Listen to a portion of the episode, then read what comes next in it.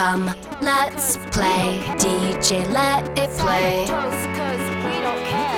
嘿，大家好，我们是自由的舌匠，我是 Chris，嗨，我是小伟。前几天呢、啊，就是我们因为工作的关系，呃，要找我们的会计师。然后那个会计师的事务所啊，他是一个就是负责我们的专员，是一个年轻的弟弟，他刚毕业，就是过去都是用 Line 跟他沟通。可是那天有机会，就是拿东西给他，我和小伟两个人一起去见他。他其实就很像在见网友，有没有觉得？就是我们好像是见网友，然后跟他讲话。对。然后我记得小伟很会，就是聊天网嘛，你你不是就跟他聊天，然后你就跟他讲说，现在年轻人都在看什么 YouTube。对，对，他就讲一些频道，嗯，我听完我很欣慰，因为我发现就是我们没有跟年轻人脱钩这件事，我很开心。对，青春尾巴抓得很紧，而且你知道，我觉得其实这是一个蛮有趣的，就是云端时代的人际交往的方式，因为有时候他们在 Line 上面的。我我要讲的是说，像我我就没有，就是在 Line 上面放我个人的照片，嗯、呃，然后这一个会计师事务所的弟弟也没有放，所以其实我们根本也不知道他是个弟弟。Oh. 我们因为它上面其实 Line 上面是一个他们公司的 logo profile picture，所以其实我要讲的是说。当你真的不知道这个人实际生活是长怎样，对，实实际上生活长怎样的时候，你真的是站在路上跟他约在一个地方，我觉得很像在盲猜，就是很像带一朵玫瑰，我带一朵玫瑰，所以蛮有趣的。我觉得有时候，呃，如果大家有这种，就是很多这种所谓的云端的那种工作的联络者，有时候我觉得在初次见面的时候，都有一种很 很有惊喜的感觉。哎，而且啊，好像开惊喜箱有没有？对，而且我开到，而且我有时候觉得人们就是在网。网络上，因为你会靠贴图，靠一些说话的方式，就是让人家误以为你可能是这样，可是你可能见到那个人，发现其实跟你想的不完全不一样。对啊，而且那天因为他他讲了一些就是节目嘛，听完之后就哦，比如说他有讲说他开始看脱口秀，我突然我觉得很安心。我想到我以前在电台的时候，有一个就是主管。他他说他自己有资讯焦虑，所以他每天呢、啊，他上节目之前，他都会去买当时的晚报、早报、晚报。然后如果那个时候是礼拜三，他还会去买一周刊回家看，呃，买去电台看。就是他一定会抢那种刚出炉的一周刊，因为一周刊就是熟门熟路的人都知道。好像我现在好像是老人在回忆时代，就是熟门熟路的人都知道他就是下午的时候出刊，所以他都会那那个时候，呃，他进超商的时候，他马上就去抢货看第一手的八卦小。因为我觉得这个对他来讲是呃资讯焦虑之外，也是一个敬业的表现，因为他就是节目部的主管嘛，然后他就是娱乐节目嘛。我现在要讲的是我自己现在发现呐，我好像也有资讯焦虑。我觉得其实你也有，就是我们的资讯焦虑可能跟所谓的那种大家定义的，比如说对于新闻啊，对于时事议题不太一样。是我发现我的资讯焦虑是我很怕跟年轻人脱钩。年轻的，对我好，我个人觉得我好像还好，资讯焦虑症，可是我好像不是，嗯、呃，跟年轻人脱钩。我觉得我很怕，就是在专业领域，或者是。应该就是跟工作比较相关的一些事情，我比较怕。我好像不知道现在，比如说我们工作现在主要就是以社群还有就是数位为主，我很怕居然数位。我乱讲，如果今天有出现一个，比如说 IG 以外的东西，像去年那个 Clubhouse，比如说 Clubhouse 如果真的以后会红，对，然后我我我却没有加入，我就会觉得我有一种恐慌感。嗯、一个一个工具吗？你有你有 TikTok？我有啊，我有。你还真的有？那你有在那边跳舞吗？我没有，就是我比较像是。而且我一开始还不是我，我叫二哥去载了一个，然后我就是上去。你为什么要这样？就是不许别人去。因为二哥有很多他的，他有很多那个中国的社交平台，像他有 QQ，、嗯、然后他台湾人下载不是就下载 TikTok 就好吗？没有没有，他有很多，因为他之前是因为工作需要，他需要很多中国的一些，然后他有时候他会去看中国的论坛，像知乎啊什么，对对。所以二哥举办了很多就是中国那边的一些 social media 的东西，所以其实我要讲的是说，有一些资讯，其实我觉得二哥很厉害，就是我觉得他才是我，他也是资讯焦虑。我觉得他可能不是资讯焦虑，而是他很会收集资讯。像我常常不知道一句话是什么，比如说好水母迷因，就是一件事情我不知道，然后我就问他，就说哦那是什么什么，他就是我个人的维基百科。所以，我就会觉得说蛮有趣，就是说我好像不是真的，我懂你刚刚讲那个点，可我好像比较不是年纪，就是我好像比较害怕，是我这个状态，因为我我后来发现，我其实是一个很容易，这跟生命的因素也有关系。我觉得我很容易安逸在我自己的小圈圈里。哦，就我有时候我会很排斥跟，虽然我有社交，就是我我是社交 queen，可是其实有时候我会想要躲起来，所以我会不想跟外界联络。可我为了要避免这样。所以，我就会想要就是跟外界保持一定的联系。所以，我觉得我的焦虑是来自于这个，就是保持那个平衡。哦，我们讲到就是那种社交媒体，问年轻人，大家都会觉得说是年轻人在用抖音嘛。可是我前一阵子啊，就是看了那个哈哈台，他们街访，现在年轻人都在看什么片片，看什么片，看什么人。结果年轻人们都说：“哦，我们不看抖音啊。”我们都觉得那个看了就脑残啊，然后我有问访问我儿子，因为我儿子是小学生嘛，嗯、你知道小学生也会有自己的一个流行圈，我就说，那你们看抖音吗？他说没有啊，那个那很笨哎，不想看那个。嗯，然后可是最好笑的是那段街访里面，吧台的人就问那些年轻人说，哎、欸，那所以你们都在看什么？他说没有，我们就看一些迷音啊，然后看一些就是流行的歌啊，啊那些来自哪里？哎、欸，来自抖音。对。你懂吗？就是大家一面看不起他，可是一面又被他们洗脑。就是大家不会看，就是真正去 TikTok 上面看，但是大家会看，就是 YouTube 或者是就是其他小红书已经剪辑过的，对，但内容是一样的东西。你不觉得这件事情超超蛮有趣的？对。我以为他们会回答你说他们都看 Netflix 跟 Disney Plus，也没有啊。可是真的很蛮多人是在看那个哦。讲到最近很多人看的影片啊，或者是电影的时候，嗯、我最近有几个好朋友，他们在就是自己的 Facebook 上面都在讲一部电影，而且尤尤其都是那个 gay 朋友、gay 的姐妹们，他们都在讲梅艳芳。你知道梅艳芳英文名字叫什么吗？Anita，I know of course。我人生认识 Anita 就三个人，她、呃、是其中一个。Anita 是怎样的？我觉得他们都有什么特质？坚毅哦。他们这三个人都有坚毅的特质，非常的明显。就是我不知道是不是，哎、欸，有时候我相信会取这个名字。就是啊，就是是有这种，就是这种说法。就像我觉得我会选 Chris 这个名字，就是也是有原因的。因为其实 Chris 本来是男生在使用的比较多，对，但他是中性名啦。可是我觉得其实我本身就不是那么的女性的女生。嗯，对，因为比较女性的女生通常都会选 Christine，嗯，Christina，嗯，对我就不是你知道这种、嗯、这种女生，所以 我就会选一个比较利落的名字。然后讲回梅艳芳这个人，这部电影，嗯，我我会觉得说，哦，她就是一个蛮蛮棒的娱乐圈的人。但是其实我后来啊，就是看了一部，就是她的呃 YouTuber 有在记录她的一个影片，嗯，我就发现你去了解她之后，她真的很厉害。先讲就是。这部片啦，我刚刚讲梅艳芳这部片，嗯、它已经是就是呃全年票房最高的香港电影。哇 Wow，对，然后再来是，我觉得梅艳芳这个人的特质真的很特别，是她出道二十多年嘛，然后她其实是四十岁的时候，她子宫颈癌过世。嗯，她从小就是她家里很穷，她其实四岁就开始去登台表演。她家里面其实是四个兄弟姐妹，她有比如说哥哥。呃，大哥叫梅启明，二哥叫梅德明，然后三姐是梅爱芳，然后他是最小的人。可是他四岁的时候，就是因为他父亲很早逝，所以他妈妈就推他们女儿出去，就是卖艺。就是他妈是蛮那种重男轻女，嗯嗯。而且我不知道你知道梅妈妈的事迹，就是梅妈妈的事迹，其实在娱乐圈是很有名的。就是她重男轻女之外，就是梅艳芳其实呃离世之前。就是他，他知道自己得癌症，然后呃，剩下没有多少生命的时候，他有把，因为他赚了很多钱嘛，他就有把他的钱就是呃留到信托基金，然后每个月拨一笔钱要给他妈妈当生活费。嗯，另外还有呃，我记得好像是两百万的港元要给他的呃侄子侄女，就是他哥哥的小孩们去念书。其实他都安排好，就是后后续的一些事情。可是呃，后续就有很多新闻出来，就说梅妈妈去炒这个遗产。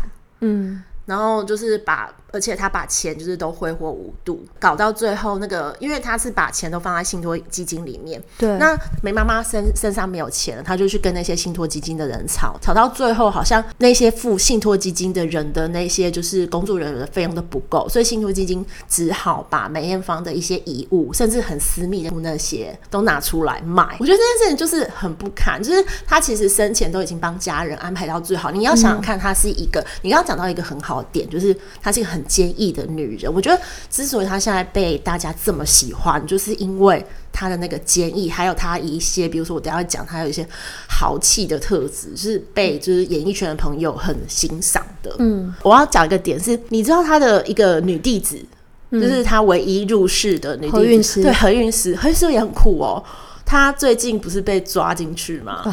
啊、对，其实我觉得她就是有师承梅艳芳，因为其实梅艳芳就是大家都知道她得那个呃。金像奖最佳女主角是《胭脂扣》这部戏，嗯，然后是一九八九年关锦鹏拍的。嗯，其实隔年关锦鹏又找她拍一部戏，叫做《阮玲玉》。嗯，阮玲玉本来是他要拍的，嗯，可是因为那那个时候发生了六四天安门，嗯，因为这件事他就拒绝地演戏，所以这个角色就落到了张曼玉身上。所以大家才会说她就是香港的女儿。其实大家有都有在，就是这几年大家都知道香港就是有发生蛮多事情，然后很多人都有去讲说，倘若现在阿姑还在的话，嗯嗯，事情一定会不一样，因为大家都会觉得说，她其实是一个很会站在，她真的是以香港为出发，很为这块土地在努力的人。所以如果她在，她一定会就是想办法去耗尽她的力量，去呃整个。呃，团结整个演艺圈，但我觉得时代不一样，或许他的做法也不一样。那但是我觉得他跟张国荣就是那个时代的传奇。嗯、但是那时候，当我们还在跟他跟他们一起在同在一个时空的时候，我们并不知道那就是香港最辉煌的时候。哦，对，就不知道你正在传奇里。对，所以我觉得就是当我们现在时过境迁，我真的觉得现在回看，我觉得。香港最美好的就是他跟张国荣在的那个时候，就是那时候真的是香港非常的精彩，就是他们对于就是舞台啊、时装，或者是所有甚至那块土地的革命情怀，真的都是跟现在的香港很不一样的。嗯嗯、就是在看梅艳芳的故事里面啊，有讲到她一个人，那个人算是她比较亦师亦友的。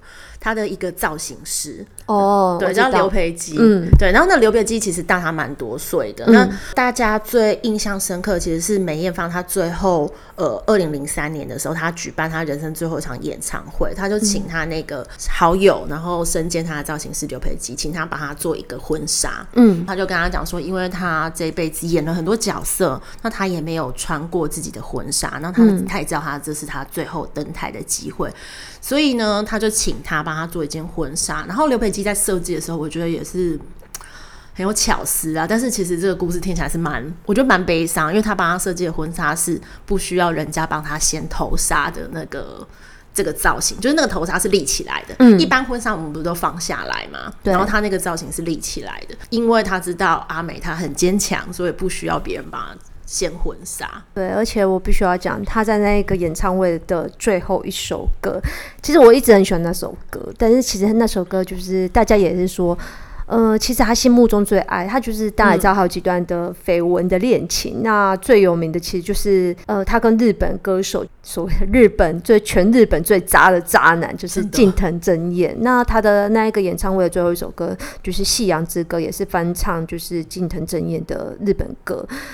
我其实那时候就是他穿的那一套婚纱，然后回眸一笑，然后配了那个那首歌，我真的有很多，我心里有很多的感慨。就是我觉得，就像刚刚讲，就是 Anita 这个人代表着坚毅，然后很努力，甚至就是提携后辈。就是我觉得她也是一个很有爱跟能量的，但是她骨子里还是一个传统的女人，她就是想要好好找一个男人疼惜她。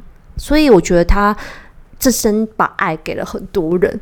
但是他就是一直被辜负的那个人，真的很可怜，就是把爱送给别人，而且最有可能结婚就是他跟赵文卓嘛。然后后来呃安妮塔离世之后，他就访问赵文卓，问他说：“那你形容一下你认识的梅艳芳？”我觉得他给了两个字，哎，就是我看到的时候我很震撼。他就说：“哦，我觉得我心目中梅艳芳是菩萨。” 我觉得真的看你看那么多，就是他的事情做了那么多事情，真的就是为家人，然后问大家。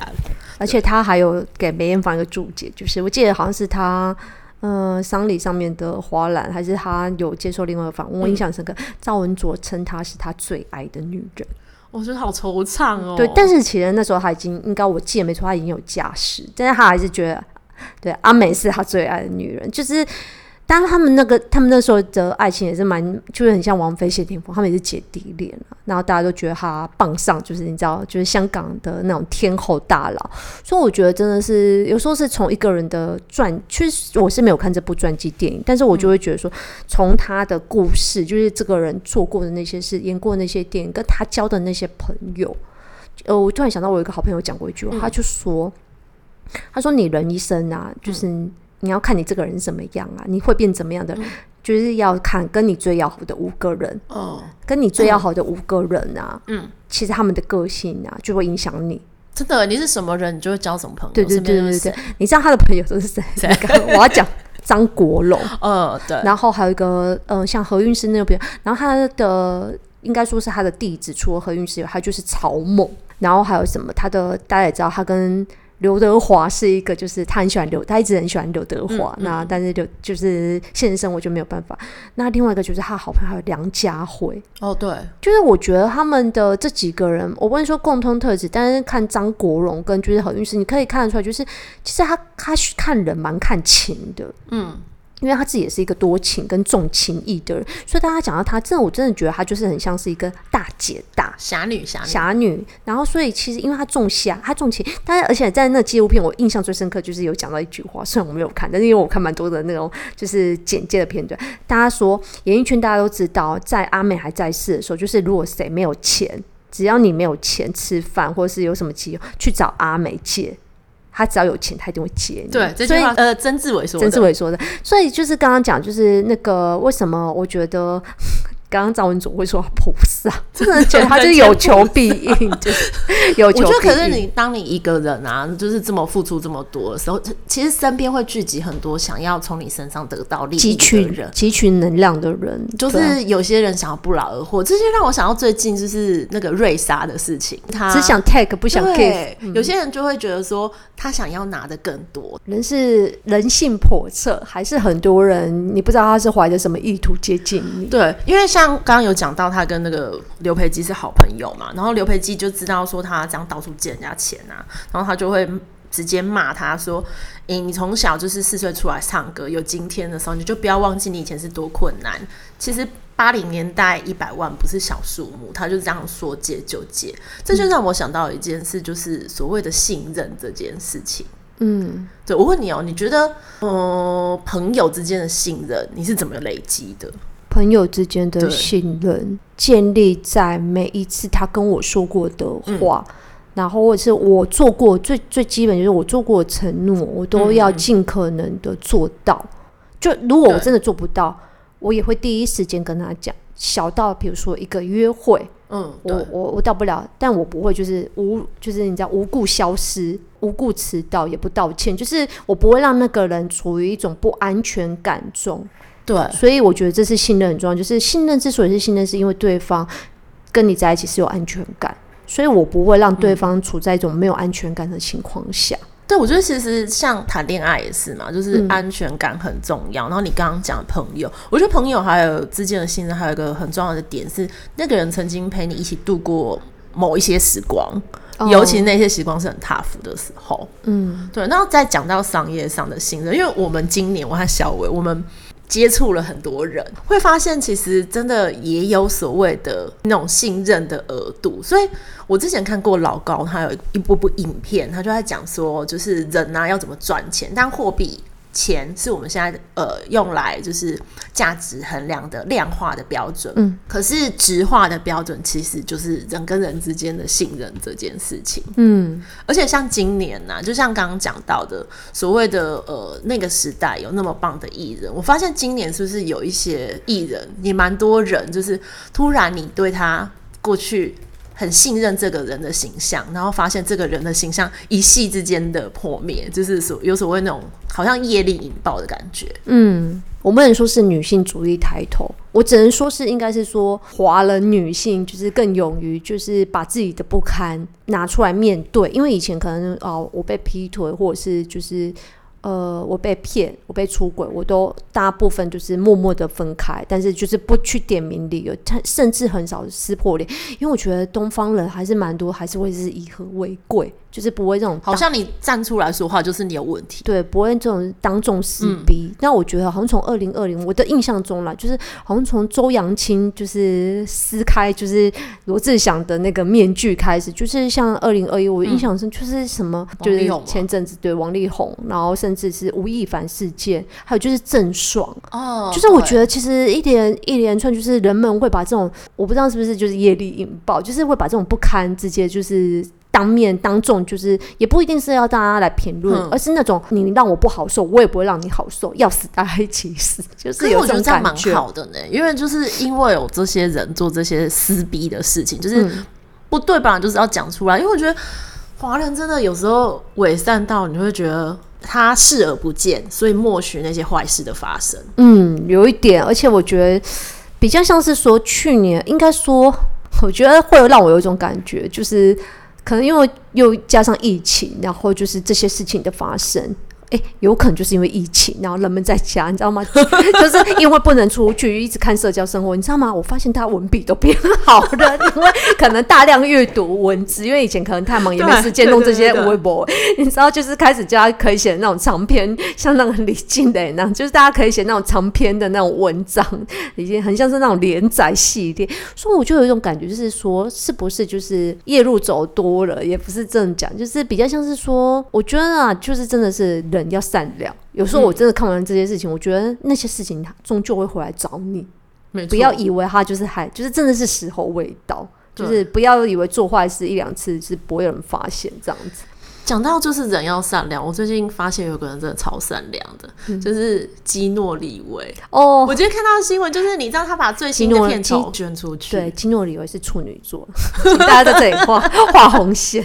对，然后就是你知道他其实拍前面就是二三集的时候，嗯、他其实就而且你知道他拍拍那个呃前面的二三集，我记得没错，因为那个其实那个骇客任务有蛮多都是需要替身动作，因为大家知道里面蛮多武打动作。嗯嗯他其实金瑞有很多的替身，然后他后来我记得他好像把片酬大概他好像拿了七成啊几成，嗯、他就是都分给那些替身。如果还有、嗯、我乱讲，如果还有十个 T 恤，就每个人可能都有分到。我记得好像每个人都有分到一台哈雷机车还是什么之类，嗯、就是蛮蛮高价值的东西。我就觉得说，因为他说他很谢谢那些，因为他说没有他们，他们就是这些无名英雄没有他们，他们这部电影也起不来。而且其实那些武打动作都很危险，都有生命危险。他们这是他们应得的，这些荣耀应该要共享。我觉得我之前一直相信一件事情，就是。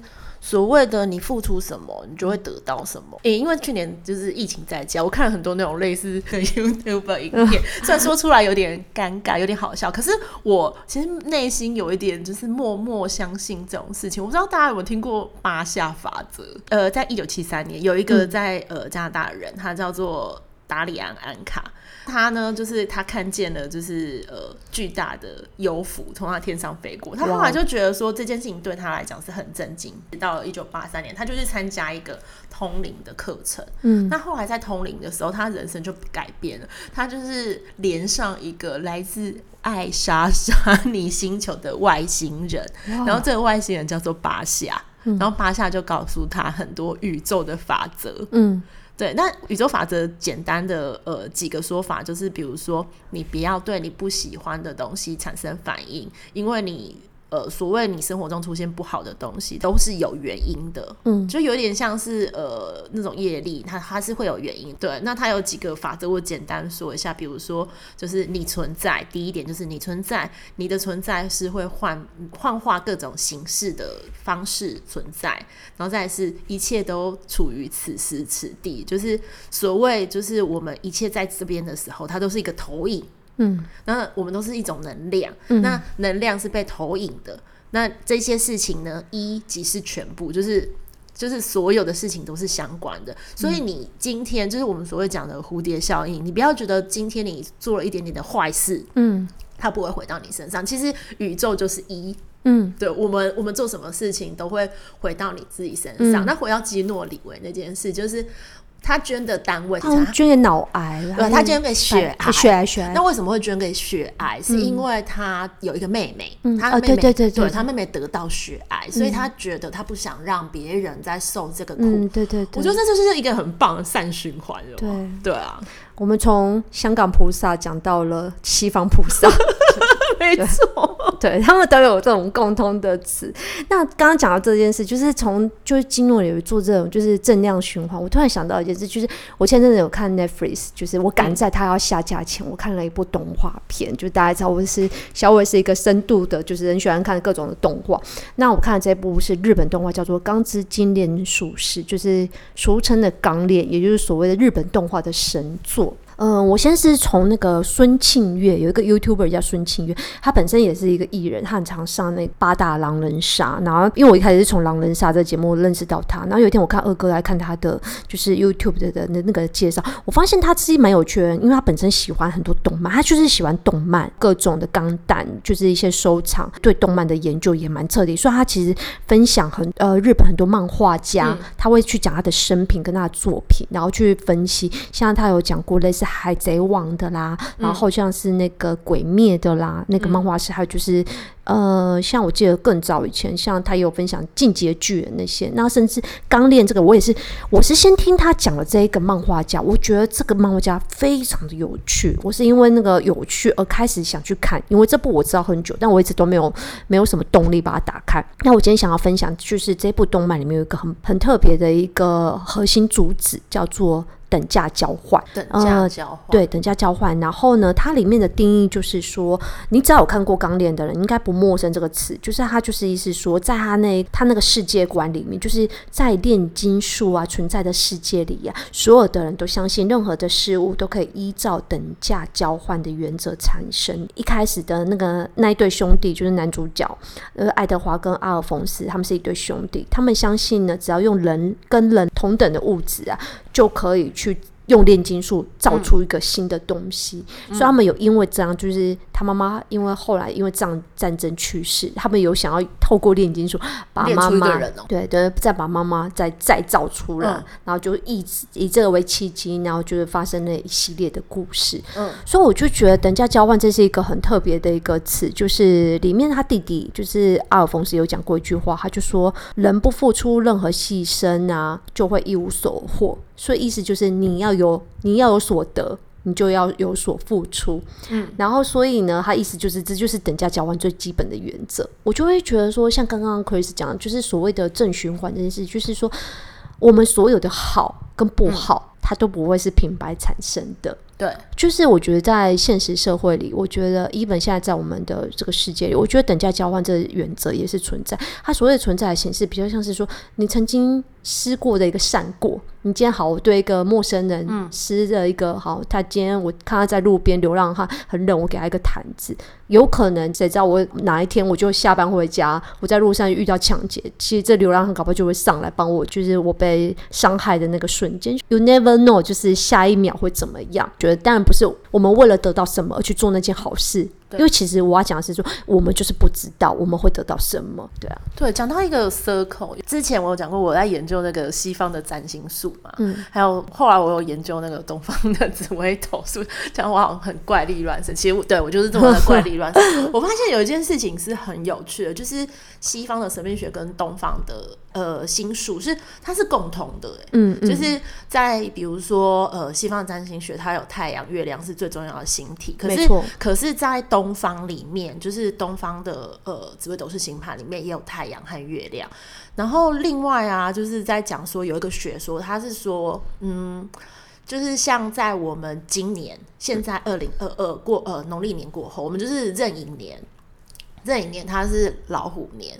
那其实每一年都有所谓的天干，就是甲乙丙丁戊己庚辛壬。那明年是壬，嗯、那明年的那个人就会有一个嗯天地之气。嗯，那他明年的有会有一些对于人身上的产生的一个磁场。那壬寅年的话，它就是比如说，它是所谓在术语里面讲的天梁化禄，它就是一个呃，对于呃神秘学或者是对于一些就是未知力量，会会你如果去多行善积德，会对你的人生是有帮助的。嗯，对。其实很多人都说我们的节目有时候会有一点说教，或者是说很像就是，嗯、其实不要说是说教，我觉得其实呃广义来讲，我觉得跟 Chris 我们之前有分享，其实我们一开始做 Podcast 这节目。除了就是我们俩很爱讲话，有一个很重要，就是我觉得我们其实就是要推，就是希望人要行善。对，其实这是我们很重要。如果你没有看我们的简介，这也是我们这节目一个很重要核心。我们我们觉得我们可以影响的人并不多，但是只要影响了一个人，你就会影响更多人。就是每一个人都是一个种子。其实我们都相信这件事情，我们就是小种子。嗯，所以我觉得，其实，在新的一年，因为现在还没有农历过年嘛。